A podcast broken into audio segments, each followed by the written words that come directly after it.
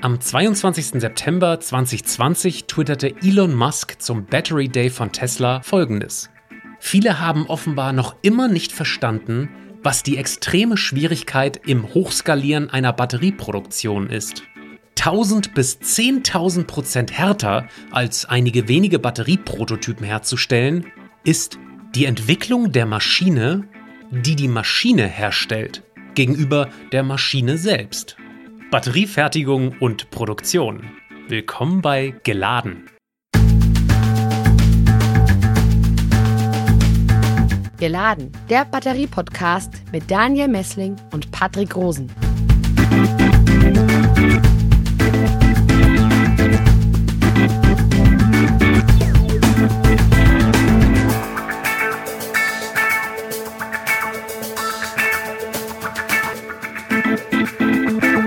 Hallo und herzlich willkommen in unserer neuesten Podcast-Folge. Hallo Patrick. Grüß dich, Daniel. Unser heutiger Gast ist Dr. Jana Hofmann. Sie ist Forschungsgruppenleiterin am Institut für Produktionstechnik des KIT und Forschungsbereichsleiterin beim Exzellenzcluster Polis. Herzlich willkommen. Hallo. Ja, herzlich willkommen auch von mir. Vielleicht mal kurz zur Einordnung für unsere Hörer. Die Produktionstechnik innerhalb der Batterieforschung ähm, wird ja immer so ein bisschen unterschätzt. Ist ein kleiner Teil, aber wichtiger Teil. Deswegen reden wir heute über die Produktion von Batterien. Überall in der Republik entstehen ja gerade neue Anlagen, äh, neue Gebäude. Vielleicht sind die Anlagen von Tesla in Grünheide da äh, am ehesten ein Begriff. Deutschland versucht, die heimische Produktion von Batterien anzukurbeln. Äh, Frau Hofmann, erklären Sie doch mal einfach Ihren Beruf. Was machen Sie als Forscherin? Also ich bin von Haus aus Maschinenbauerin. Ich habe ähm, ganz klassisch hier am KIT Maschinenbau studiert, ähm, habe mich im Master dann so ein bisschen vertieft in den Themenfeldern Mechatronik, Automatisierungstechnik, Mikrosystemtechnik, Robotik und ähm, habe dann irgendwann festgestellt, dass die Produktionstechnik eigentlich die Disziplin ist, der, in der alle Disziplinen aus dem Maschinenbau gebraucht werden. Ähm, das ist so der ja, also egal welche Disziplin, man braucht am Ende immer eine Produktionstechniker oder eine Produktionstechnikerin, die in diesem Bereich arbeitet. Und genau damit befassen wir uns. Also bei uns geht es darum, das, was eigentlich der Studiengang aussagt, nämlich Maschinenbau. Also wir bauen Maschinen, wir erforschen das Bauen von Maschinen, wir erforschen das Verhalten von Maschinen und die Art und Weise, wie man, wie man mit besseren Maschinen vielleicht auch bessere Produkte und in unserem Fall sind es jetzt Batteriezellen dann herstellen kann. Das heißt, Sie bauen Maschinen, die Batterien bauen. Ganz genau.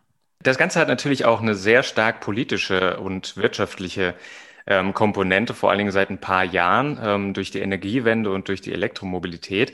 Deswegen hören wir jetzt gleich mal in zwei Einspielereien. Einmal von Bundeskanzlerin Merkel und dann noch von Wirtschaftsminister Altmaier. Wir müssen zurzeit die Zellen importieren, aber für die weitere Entwicklung der Elektromobilität wäre es schon wünschenswert, bei den neuen Zelltypen dann auch dabei zu sein, wenn neue Entwicklungen da sind. Und dann werden insgesamt rund 70 Unternehmen aus 14 europäischen Mitgliedstaaten sich daran beteiligen. Ein Großteil der Unternehmen, rund 50, kommen aus Deutschland. Äh, damit wird Deutschland äh, zu einem weltweit führenden Standort bei Forschung, Entwicklung und Produktion von äh, Elektrobatterien und Batteriezellen. So, jetzt die Frage, Frau Hofmann. Ähm, warum müssen denn überhaupt neue Batteriefabriken in Deutschland entstehen? Warum müssen die entstehen? Also die Frage ist, warum, warum sind sie bisher nicht entstanden? Ähm, also äh, ich meine, wenn wir uns heutige, norm also normale Autos, was ist ein normales Auto, aber ein klassisches Verbrennungsauto anschauen, dann wird doch auch alles hier gefertigt, beziehungsweise sehr häufig sind die, die Leitwerke, also die, die die Produktion vorgeben, in Deutschland ähm, und dann wird natürlich in äh, Ländern, in denen meistens dann doch der Lohn ein wenig billiger ist, ähm, dann auch ja ein Zwillingswerk aufgebaut. Aber das sollte man jetzt, wenn der ähm, Antriebsstrang elektrisch wird, für die Elektromotoren ist es schon lange so, dass die auch in Europa oder auch in Deutschland sogar gefertigt werden. Und warum sollte man eine der Hauptkomponenten des äh, elektrischen Antriebsstrangs hier nicht fertigen? Also von dem her ist das, glaube ich, keine Frage mit warum oder wieso, sondern das gehört zum ähm, Auto dazu. Und wenn wir Autoland bleiben wollen, was wir sind, dann gehört auch alles vom Auto damit dazu. Aber dann ist doch, ähm, stelle ich mir die Frage, Äh, die asiatischen Hersteller haben ja einen riesigen Vorsprung und decken fast den gesamten Markt bisher ab. Ähm, amerikanische Hersteller jetzt auch ein bisschen, aber vor allem asiatische sind Marktführer. Äh, ist dieser Vorsprung, dieser technologische denn überhaupt aufzuholen? Ist es sinnvoll, wirklich da noch anzugreifen? Also meiner Meinung nach ist es jetzt nicht sinnvoll zu sagen, wir kopieren jetzt alles, was die Asiaten gemacht haben, stellen uns das hier eins zu eins genauso hin. Ähm, sondern wir müssen versuchen, das, was wir immer schon gut konnten und gerade im Bereich Maschinenbau, Maschinen- und Anlagenbau, sind es die Themen hochpräzises Arbeiten, ähm, komplexe Sondermaschinen zu fertigen, ähm, Maschinen so tief zu durchdringen und zu verstehen, dass man auch die Interaktion zwischen Maschine und Prozess versteht. Ähm, das, da sind wir seit Jahrzehnten eigentlich Weltmarktführer in diesem Bereich. Ähm, und deswegen ist es, glaube ich, durchaus aufholbar, ähm, wenn man jetzt nicht darauf setzt, ähm, ja einfach dasselbe zu machen, sondern von vornherein an die aktuellen Problemstellungen herangeht und dann mit diesen Problemstellungen was Neues aufbaut ähm, und in diese schon ja immer für Deutschland, nämlich dieses Thema Premium-Marke. Also ich glaube, auch in China ist man immer noch oder in, in, Asien ist man sehr stolz darauf, ein deutsches Auto zu fahren ähm, und das, wofür ein deutsches Auto steht. Und ähm, ich glaube, wenn das weiterhin so der Fall ist, ähm, ist das überhaupt kein Problem, auch in Deutschland Batteriezellen auch wirtschaftlich zu fertigen. Frau Hofmann, für mich stellt sich tatsächlich die Frage, ob es nicht ein deutsches ähm, Prinzip ist, beim Autobauen sozusagen ganz viele Zulieferer um sich herum zu scharen. Muss denn jeder Autobauer selbst wenn er jetzt E-Autos herstellt, die Batterie selber bauen. Also wenn man sich die Verbrennungstechnologie anschaut, dann haben wir ja in Deutschland Zulieferer, die den Einzelteile zuliefern. Warum können wir das nicht international mit Batterien auch so tun und die Asiaten einfach die Batterien bauen lassen und wir machen die Karosserie? Das können wir natürlich so tun. Ähm, die Historie hinter dem Verbrennungsmotor muss man dazu aber verstehen, warum es heutzutage möglich ist, sowas, ähm, also diese engen Beziehungen zwischen Zulieferer und Automobilindustrie, die besteht unter anderem daher, weil nach und nach die, ähm, die Automobilisten auch ihre Wertschöpfung mehr und mehr ausgelagert haben ähm, und das in enger Abstimmung und auch sehr oft gemeinschaftlicher, partnerschaftlicher Entwicklung mit den Zulieferern alles stattgefunden hat. Und das ist was, was heute im Batteriezellbereich immer mehr kommt und man das auch mehr und mehr hört, wer da kooperativ wie zusammenarbeitet, gibt es ja ganz viele Beispiele. Ähm, aber das war lange nicht der Fall, sondern dann, wenn man eine Batteriezelle haben wollte, dann hat man in Asien, ich will nicht sagen angerufen, aber so lief es dann vielleicht am Ende doch. Ähm, und die Asiaten haben einem ein Produkt angeboten, weil warum sollten sie ein anderes Produkt anbieten? Sie können dieses eine Produkt anbieten und wir hier haben in dem Fall vielleicht oft gar nicht verstanden, bis wohin man dieses Produkt treiben kann, weil wir es noch nicht selbst entwickelt haben. Und das ist ein bisschen der Unterschied. Also im Verbrennungsmotorbereich ist man sehr, sehr lange in der gemeinschaftlichen, partnerschaftlichen Entwicklung gewesen. Und so war es dann auch möglich, dass Zulieferer einem beispielsweise das, den vollständigen, äh, die Kolben liefert, die Dichtung liefert, ähm, den ganzen Motorblock vielleicht sogar. Also da gibt es ja von bis. Und das ist im Batteriezellbereich etwas, das immer mehr kommt und mehr und mehr passiert.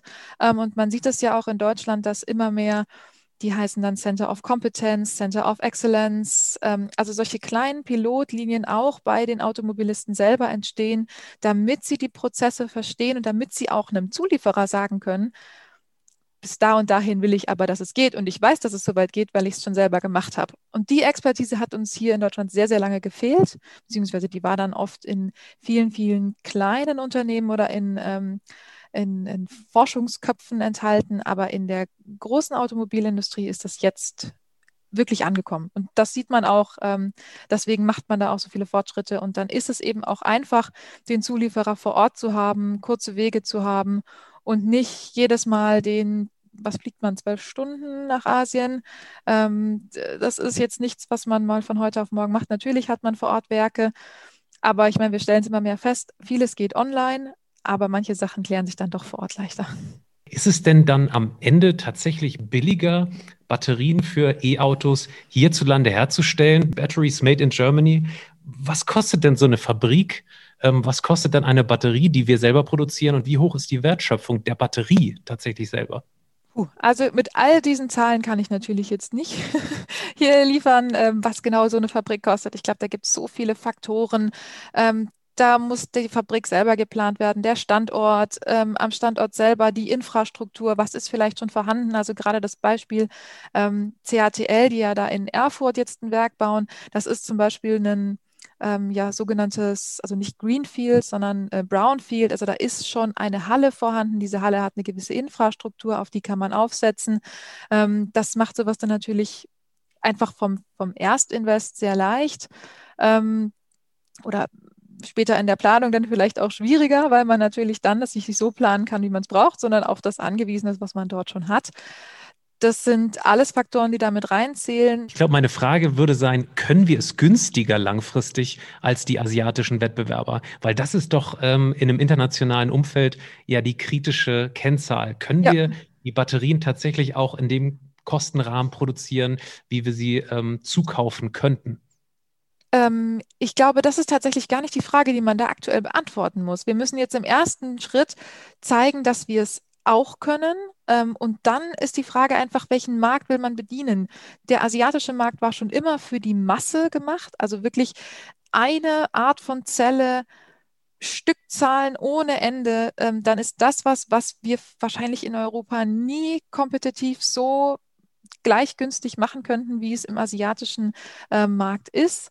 Aber wenn wir hier natürlich uns dann auf andere Märkte fokussieren, wie beispielsweise den Premium-Markt, ähm, Variabilität, Sonderformate, das sind alles Sachen, die hier vor Ort gemacht werden können. Und zum Themenfeld Wertschöpfung heißt es ja nicht, dass wenn in Asien die Fabrik steht, nicht vielleicht die Maschine aus Deutschland kommen könnte. Und das ist ja was, wo wir bisher immer ähm, auch Weltmeister waren im Bereich äh, Maschinen- und Anlagenbau, hat uns da eigentlich lange niemand was vorgemacht. Und im Bereich Zellfertigung müssen da auch unsere Maschinen- und Anlagenbauer ehrlicherweise die sind sehr gut dabei, aber auch da noch ein bisschen aufholen, weil das ist aktuell was sehr asiatisch geprägt ist. Also die Maschinenstand heute kriegt man in Asien einfach für Preise, das ist unschlagbar und da muss man sich dann auch nicht zweimal überlegen, ob man nicht doch dem deutschen Maschinenbau was Gutes tut. Das sind Zahlen, da kann man hier gar nicht gewinnen. Aber wie ist das? Haben Sie trotzdem eine konkrete Zahl bei der Wertschöpfung jetzt von einer Batterie, ähm, von einem Elektroauto? also was man dazu gut, immer ganz gut als Zahl sagen kann, sind also knapp 70 Prozent der Kosten einer Batterie allein die Materialkosten sind. Das heißt, völlig unabhängig davon, was die Produktion und alles drumherum kostet, sind einfach die Materialkosten der mit Abstand größte Batzen. Und das Material kostet je nachdem, wo man dann ist, wahrscheinlich immer grob gleich viel. Natürlich ähm, an den Minen vor Ort, ähm, viele der seltenen Erdmaterialien kommen ja nun auch aus Asien, hat man vielleicht geringere Preis, ja, oder, oder hat man da vielleicht Preisvorteile, aber im Großen und Ganzen wo dann die Produktion wirklich ist, das ist nur 30 Prozent der Kosten, was dann noch drumherum kommt. Und deswegen ist es gar nicht so entscheidend, im Vergleich zu diesen Investkosten fürs Material. Und da muss man einfach sehen, dass man dann, wenn man seine Maschinen und Prozesse im Griff hat und vielleicht weniger Ausschuss produziert, man einfach mit im besten Fall 100 Prozent Material auch hinkommt, diese 100 Prozent Material voll zu Zellen baut ähm, und nicht für Ausschuss sorgt. Ähm, und das sind hier wieder Wettbewerbsvorteile, die man durch den Maschinenbau natürlich da auch leisten kann. Jetzt haben wir sehr viel über das Umfeld Ihrer Arbeit gesprochen. Gehen wir doch mal rein. Ähm, Sie beschäftigen sich mit der Erforschung ähm, von Batterieproduktion. Welche einzelnen Schritte gibt es denn da bei der Zellfertigung und generell bei der Batterieproduktion? Genau, ich würde das Ganze jetzt einfach mal am Beispiel von so einer klassischen Pilotfertigung aufziehen, ähm, weil was man immer gerne vergisst, ist, dass eine Serienfertigung. Da gibt es ganz tolle Videos, die man sich im Internet anschauen kann. Da sind viele kleinere Handhabungsschritte einfach dazwischen, äh, kleine Sonderprozesse, weil einfach in einer vollautomatisierten Fertigung etwas von A nach B gebracht werden muss. Ähm, und das sind immer Schritte, die vergisst man gerne. Da kann auch was mit der Zelle passieren. Da kann auch das Material, ähm, wird da nochmal angefasst, umgelenkt. Das sind alles Prozessschritte, das muss man schon auf dem Schirm haben. Und das ist das, was es auch oft so ja so schwierig macht, da die Unterschiede zu begreifen. Äh, können Sie da vielleicht nochmal ähm, die einzelnen Schritte ein bisschen genauer beschreiben? Also welche Maschinen werden da benutzt und ähm, wie muss man sich das bildlich vorstellen?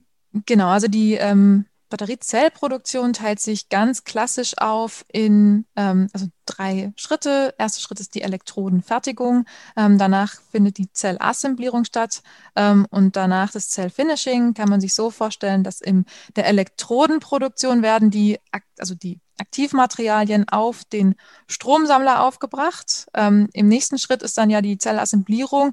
Das ist dann wirklich einfach ein Aufeinanderstapeln, immer abwechselnd Anode, Separator, Kathode, wieder Separator, wieder Anode und so weiter und so fort. Das kann man dann ähm, sehr hoch treiben. Ähm, die Zellen werden dann anschließend ähm, verpackt ähm, und werden dann mit einem Elektrolyten befüllt.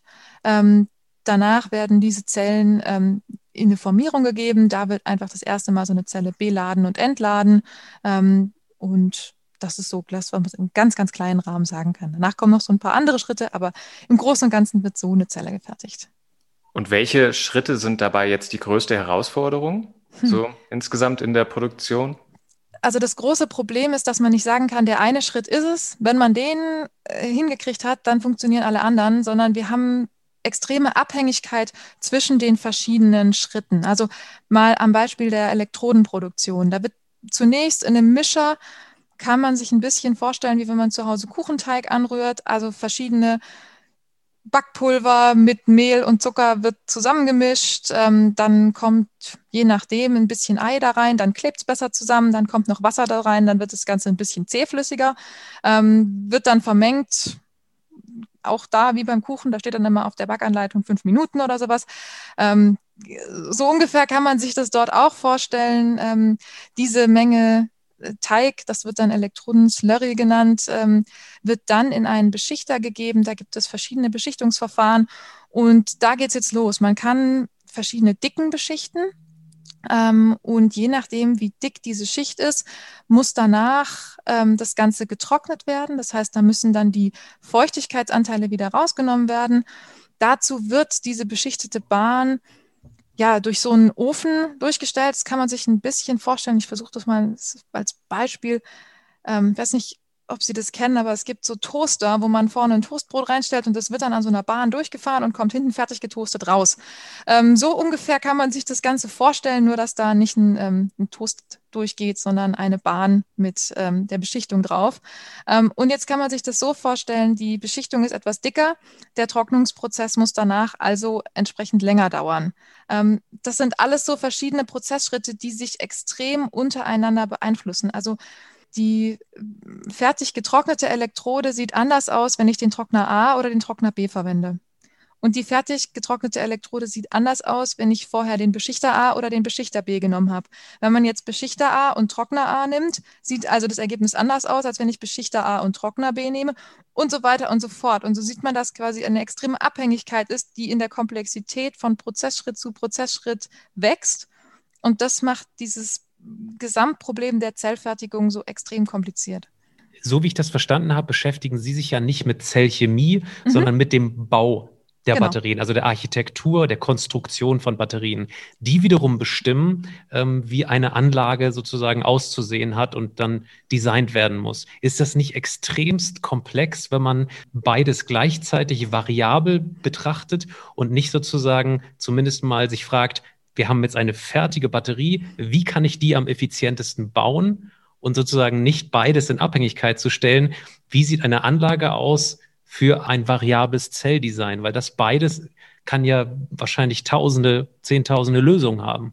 Ähm, das ist total, sogar so, dass wir also das Zelldesign selber wird gar nicht von uns definiert. Ähm, auch das sind im Normalfall ähm, unsere Kollegen, wir arbeiten da immer sehr eng miteinander zusammen, die uns das Zelldesign vorgeben und wir dann wirklich rein auf dem Maschinenbau sitzen ähm, und uns dann eben anschauen, okay, was für Möglichkeiten habe ich jetzt mit diesen verschiedenen Zellaufbauten umzugehen? Wie sieht eine Maschinenkinematik, eine Maschinenlösung aus, die das handeln kann? Und genau da ist auch der, ja, der ganze Spaß dabei, dass wir nicht irgendwo am Ende stehen, sondern wir täglich neue Herausforderungen vorne reingesch ja, reingeschoben bekommen von unseren Kollegen und immer wieder neue Aufgaben haben und sich dadurch ständig die Randbedingungen ändern. Und wir natürlich versuchen, seitens der Maschine zu gucken, okay, was können wir denn oder wie können, wo gibt es denn Gemeinsamkeiten, was kann denn in einer Maschine abgedeckt werden? Und irgendwann kommen auch wir immer wieder an unsere Grenzen und dann müssen wir uns da auch neue Maschinenkonzepte überlegen. Ähm, aber deswegen hat der Beruf auch so viele Vorteile, weil das einfach eine ständige Kontinuität äh, in der Veränderung ist. Kommen wir mal zu dem Thema Upscaling oder Hochskalieren auf mhm. Deutsch. Ähm, das wird ja immer gesagt, das ist wahnsinnig schwierig. Also wir hören das ja auch hier von, von unseren Grundlagenforschern. Ähm, da werden teilweise sehr, sehr tolle Materialien entwickelt, teilweise auch Prototypenzellen. Und dann ähm, ist es aber teilweise einfach nicht möglich, das wirklich in eine große Serienproduktion zu bringen. Also selbst äh, nach Jahren oder Jahrzehnten und es, äh, ja, die Prototypen verschwinden dann im Prinzip wieder. Was ist denn da die Schwierigkeit? Man kann sich das so als Außenstehender nicht so ganz vorstellen irgendwie. Eine sehr große Schwierigkeit daran ist, dass man, also alleine das die, die Skalen, in denen wir sprechen, sind schon sehr verschieden. Also wenn ich als Maschinenbauerin von wenig Material spreche, dann rede ich von Gramm. Wenn ein Chemiker von wenig Material spricht, dann meint er Mikrogramm, Milligramm, also viel, viel weniger schon mal. Das ist schon mal Stufe 10, Stufe 20 an Menge, die da dazwischen ist. Und wir sprechen hier jetzt nur von einer Definition zwischen zwei verschiedenen Fachdisziplinen, die da aber zusammenkommen.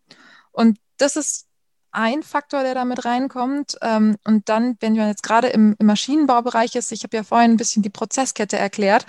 Jetzt gehen wir davon aus, es kommt eine neue Zellchemie. Ähm, wir kennen unsere Rezeptur, wir wissen, wie die zusammen funktioniert ähm, und haben das angerührt, wenn wir wieder bei diesem Kuchenteig-Beispiel bleiben, in einem kleinen Messbecher mit so einem Handrührgerät. Das funktioniert alles wunderbar. Jetzt wollen wir aber in die Großbäckerei gehen und da gibt es eine vollautomatisierte Maschine, die hat einen Messbecher, da passt ein Mensch rein. Das ist, kann man sich ein bisschen von der Größe her vorstellen, vielleicht wie so eine Regentonne. Ähm, entsprechend sind die Rührer natürlich viel größer. Da wirken ganz andere Kräfte. Wir haben vielleicht nicht wie beim Handrührer zwei so Rührgeräte, sondern haben vier oder acht solche Rührer. Und plötzlich ist das Material, das da rauskommt, ganz anders verarbeitet, obwohl an der Rezeptur an sich überhaupt nichts verändert wurde. Einfach weil durch diese Tatsache, dass da jetzt acht Rührer drin sind, ähm, dass die Gesamt, das Gesamtvolumen dieses Bechers viel größer ist, plötzlich einfach andere Randbedingungen bestehen und so muss man das immer schrittweise hochskalieren. Ähm, und dann hat man vielleicht irgendwann diesen Mischprozess im Griff und dann kommt der nächste Prozessschritt und so muss man quasi Prozessschritt für Prozessschritt auch qualifizieren. Ähm, das, und das ist in dieser gigantischen Abhängigkeit, die wir da untereinander haben, einfach so eine extreme Schwierigkeit. Und genau das ist das, was, glaube ich, Elon Musk mit seinem Tweet auch da sagen will, dass wenn wir eine kleine Maschine fertigen und diese kleine Maschine das perfekt beherrscht, wir auch oft zum Beispiel auch gerade bei uns jetzt im Laborbereich, wir fertigen da auch mal Zellen auf unseren Maschinen, auch nicht wenige, so ist es nicht. Aber das hat nichts mit einer 24-7 laufenden Fertigung zu tun. Also bei uns werden dann am Tag da mal 1000 Elektroden gestanzt. Aber das ist ja kein Vergleich zu einer, zu einer durchgängig laufenden Zellassemblierung, wo dann auch mal Werkzeuge irgendwann kaputt gehen, wo auch irgendwo mal einfach ein Kabel durchbrennt. Also so Kleinigkeiten, die wir im Labor gar nicht äh, abprüfen können, weil wir gar nicht den Durchsatz haben. Wie lange dauert das so durchschnittlich ähm, bei von so einer Neuentwicklung von, einem, von einer Zelle, ähm, bis es dann mal in eine Serienproduktion gehen kann? Ach, das, also das ist ganz schwierig, das mal äh, irgendwie mit einer Zahl zu hinterlegen. Das kann sehr schnell gehen. Ähm, ich glaube, das geht derzeit auch immer, immer schneller, weil wir verschiedenen Disziplinen das immer besser schaffen, auch die Sprache der anderen Disziplinen zu kennen und zu lernen und zu verstehen, worum genau es da geht. Ähm, das macht es sicherlich einfacher und beschleunigt das Ganze. Ähm, aber das ist, also bei uns kann eine Maschinenentwicklung auch bis zu drei Jahre dauern. Ähm, sicherlich, wir arbeiten an der Universität. Das ist natürlich vielleicht nicht ganz vergleichbar mit einem industriellen Maßstab, wo das sicherlich deutlich, deutlich schneller gehen kann. Ähm, aber auch da, dann müssen irgendwann, also jetzt bei uns an der Uni nicht, aber im Industriemaßstab müssen dann noch Zertifizierungsschritte gegangen werden. Wenn da dann was nicht passt, muss nachgebessert werden. Also das kann sich wirklich ziehen und ähm, bis dann da der TÜV drüber geschaut hat und das am Ende alles passt, ist das wirklich ein Prozess, der da sehr lange dauern kann. Mich, äh, mich würde noch mal interessieren, arbeiten Sie da denn schon mit deutschen Automobilherstellern äh, zusammen? Also gibt es da Kooperationsprojekte, die Sie universitär begleiten? Ähm, ganz kurze, knappe Antwort, ja.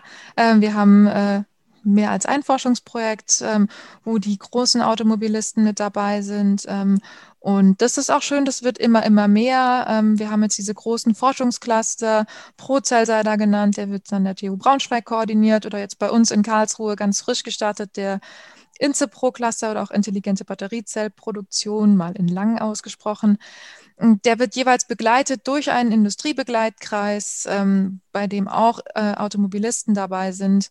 Ähm, also da haben wir wirklich alles dabei. Da sind ähm, die Maschinenbauer dabei, da sind ähm, Hersteller von Steuerungs- und Automatisierungstechnik dabei, ähm, auch ja, Digitalisierungs- und künstliche Intelligenz-Spezialisten und dann eben ganz klassisch die, die ja am Ende ja auch einen Großteil derjenigen ausmachen, die die Zellen brauchen, die Automobilisten. Gibt es da denn ein gewisses Zellformat oder einen mhm. Standard, mhm. den Sie sozusagen diesen Firmen anbieten in der Produktion? Oder ist das sehr individuell im Moment noch? wir verkaufen jetzt keine Zellen, also das heißt die Zellen, die bei uns gebaut werden, ähm, das läuft ja alles in der Arbeitsgruppe von der Dr. Anna Smith, die Zellen, die benutzen wir als Referenzzellen, da qualifizieren wir unsere Prozesse, unsere Produkte, neue Materialien dran, ähm, aber wir verkaufen jetzt niemandem Zellen. Diese Anlagen haben Sie ja sehr schön dargelegt, sozusagen sind ja dann ähm, geeicht auf bestimmte Zelltypen. Jetzt habe ich aber zwischen den Zeilen rausgehört, dass Sie mehr und mehr versuchen, diese Anlagen so zu designen, dass sie eben nicht nur auf eine bestimmte standardisierte Zelle ab, ja. abzielen.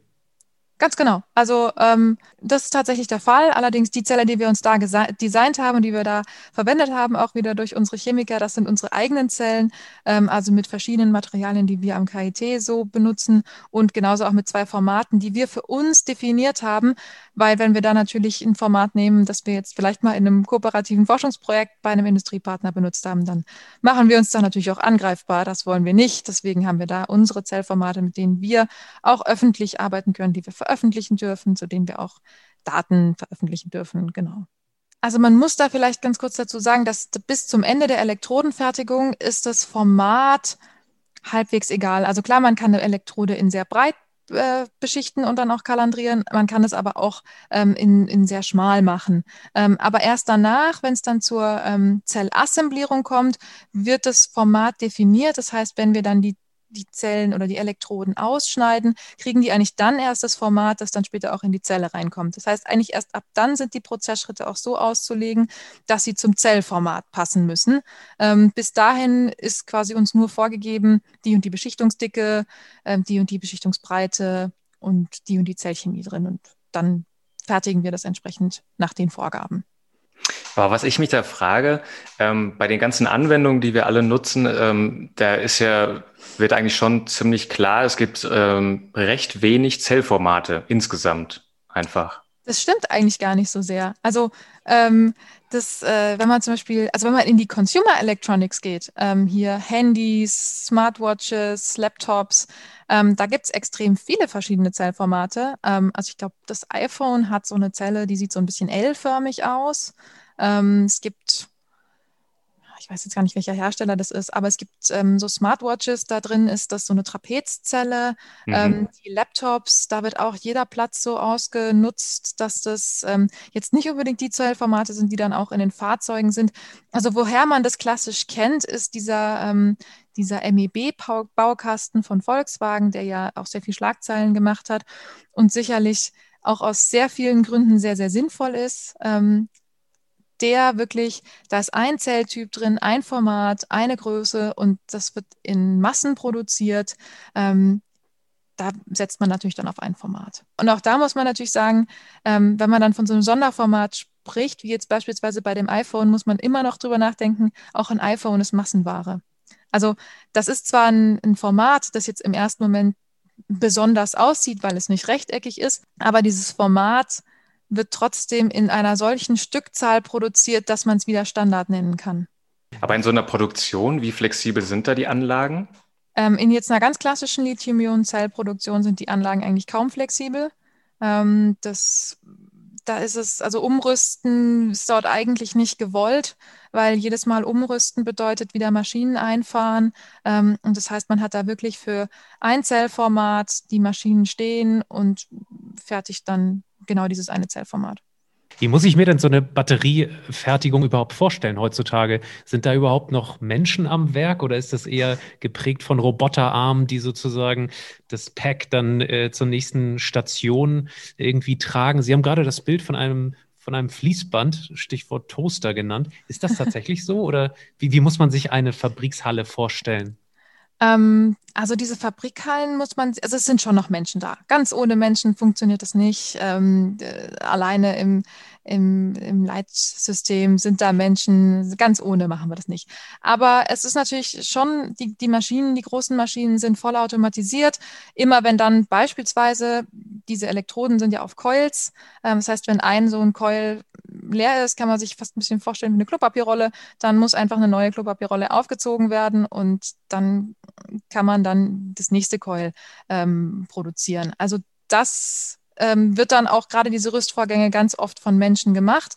Aber es gibt natürlich gerade, ähm, was Sie jetzt angesprochen haben, diese, diese Pack-Montage oder auch die Batteriemodulmontage.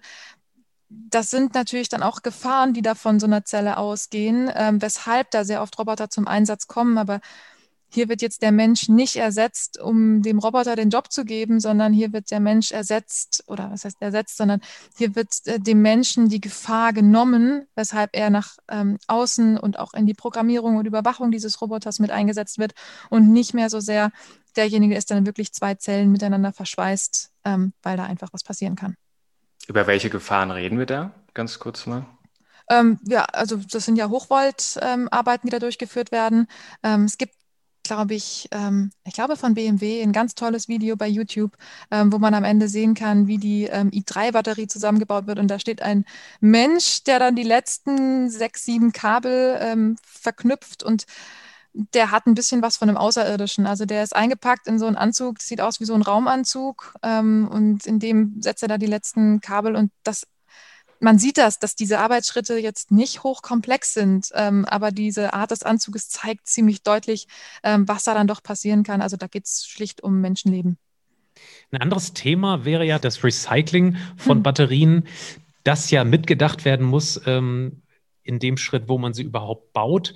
Inwieweit geht denn sozusagen äh, bei der Konstruktion von Batterien ähm, der Gedanke einher, wie kann man die nach der Lebensdauer sozusagen wieder äh, auseinanderbauen und die Materialien dann nochmal benutzen beziehungsweise ja nachhaltig recyceln? Also hätten Sie mir die Frage vor zwei Jahren gestellt, hätte ich gesagt, da geht gar nichts mit rein oder nur sehr, sehr wenig.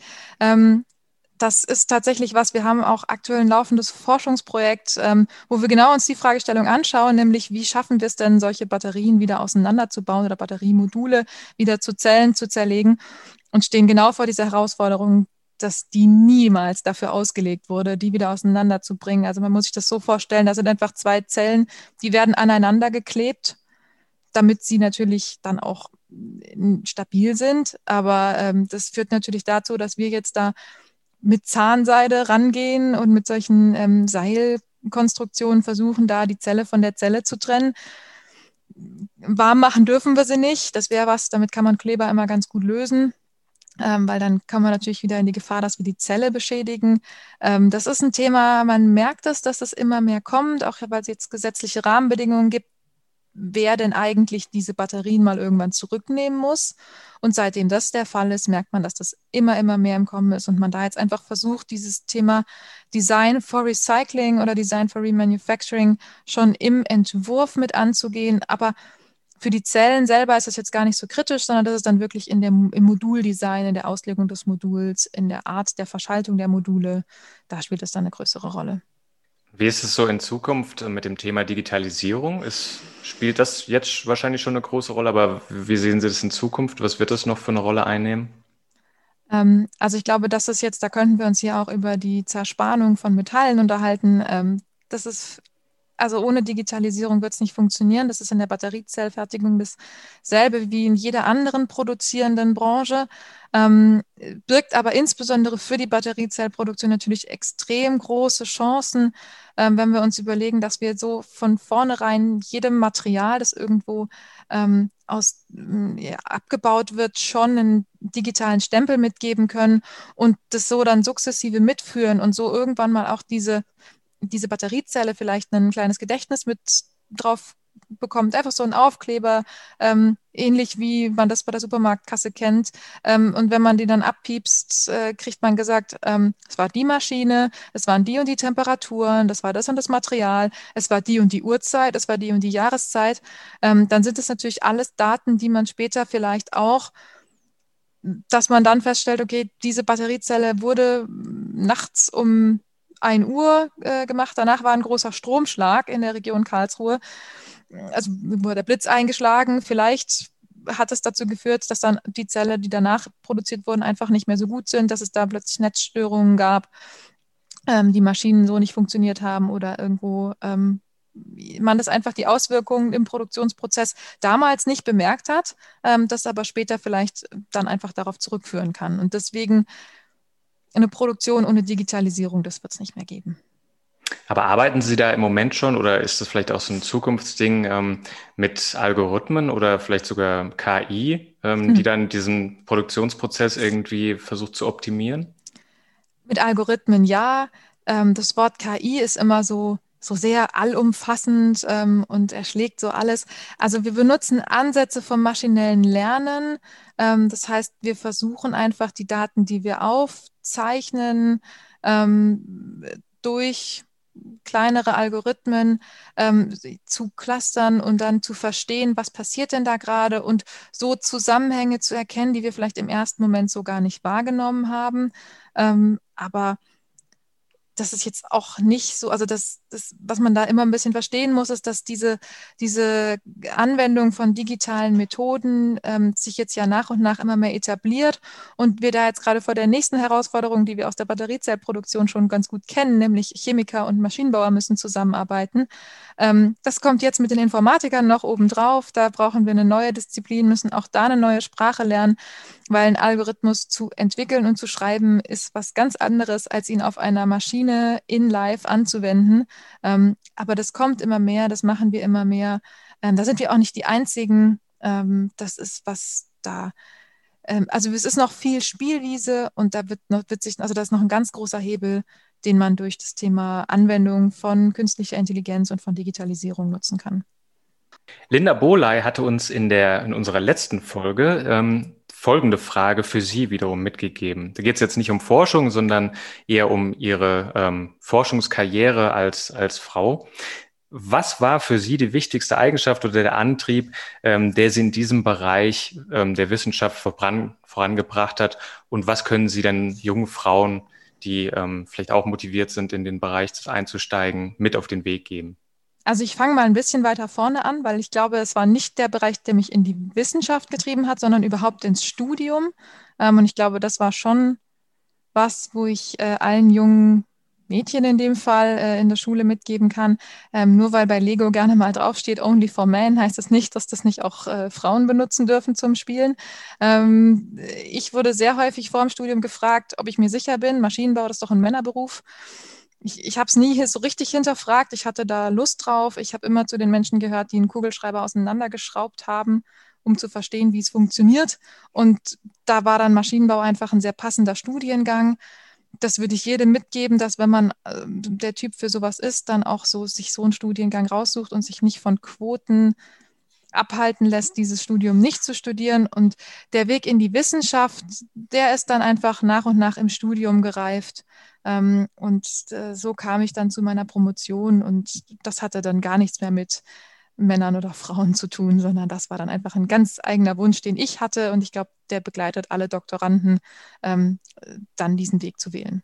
Trotzdem kann man sagen, dass Ihre Arbeitswelt doch sehr männlich geprägt ist noch, oder? Also Sie haben viele Männer als Kollegen. Ist das richtig? Ja, und ich finde es auch immer sehr spannend, weil ich im äh, Batteriezellbereich immer gefragt werde, wie das denn ist, ähm, mit so wenig Frauen zu arbeiten. Und ich habe noch nie mit so vielen Frauen zusammengearbeitet wie im Batteriezellbereich, ähm, weil im reinen Maschinenbau wir viel, viel weniger Frauen sind. Ähm, dahingegen ist der Batteriebereich quasi überschwemmt von Frauen.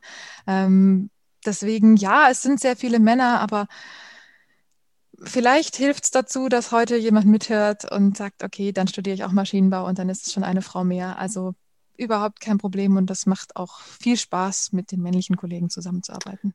Passend ist heute am Aufnahmetag der Women's of Science, Women's in Science Day. Ähm, Frau Hofmann, jetzt dürfen Sie einem anderen Herrn, und zwar Herrn Professor Hölzle, ähm, unserem nächsten Gesprächsgast im nächsten Podcast, eine Frage mit auf den Weg geben. Wir werden uns mit ihm unterhalten über die Rolle von Wasserstoff in der Energie- und Mobilitätswende. Vielleicht haben Sie da eine Frage, die Ihnen ganz persönlich am Herzen liegt. Ich habe da tatsächlich eine Frage und zwar, ähm, es wird sehr viel diskutiert in dem Bereich, ähm, gerade die Anwendungsform der Mobilität. Da würde mich von Professor Hölzler interessieren, welcher Mobilitätsbereich ist denn der, für den die Wasserstofftechnologie wirklich die richtige ist? Ja, eine sehr spannende Frage, die wir uns, glaube ich, auch schon gestellt haben. Die werden wir auf jeden Fall sehr, sehr gerne stellen. Vielen Dank. Äh, herzlichen Dank auch, dass Sie da waren, dass Sie mit uns gesprochen haben. Es war ein sehr interessantes Gespräch.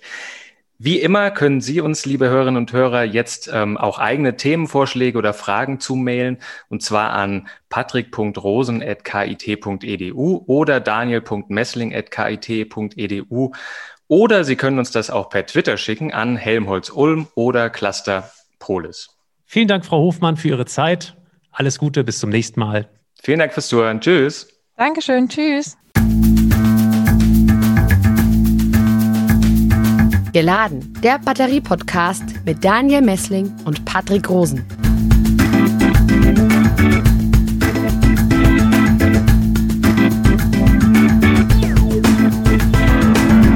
Dieser Podcast wurde produziert vom Center for Electrochemical Energy Storage Ulm und Karlsruhe, kurz Celeste einer Forschungsplattform des Karlsruher Instituts für Technologie, der Universität Ulm und des Zentrums für Sonnenenergie und Wasserstoffforschung Baden-Württemberg.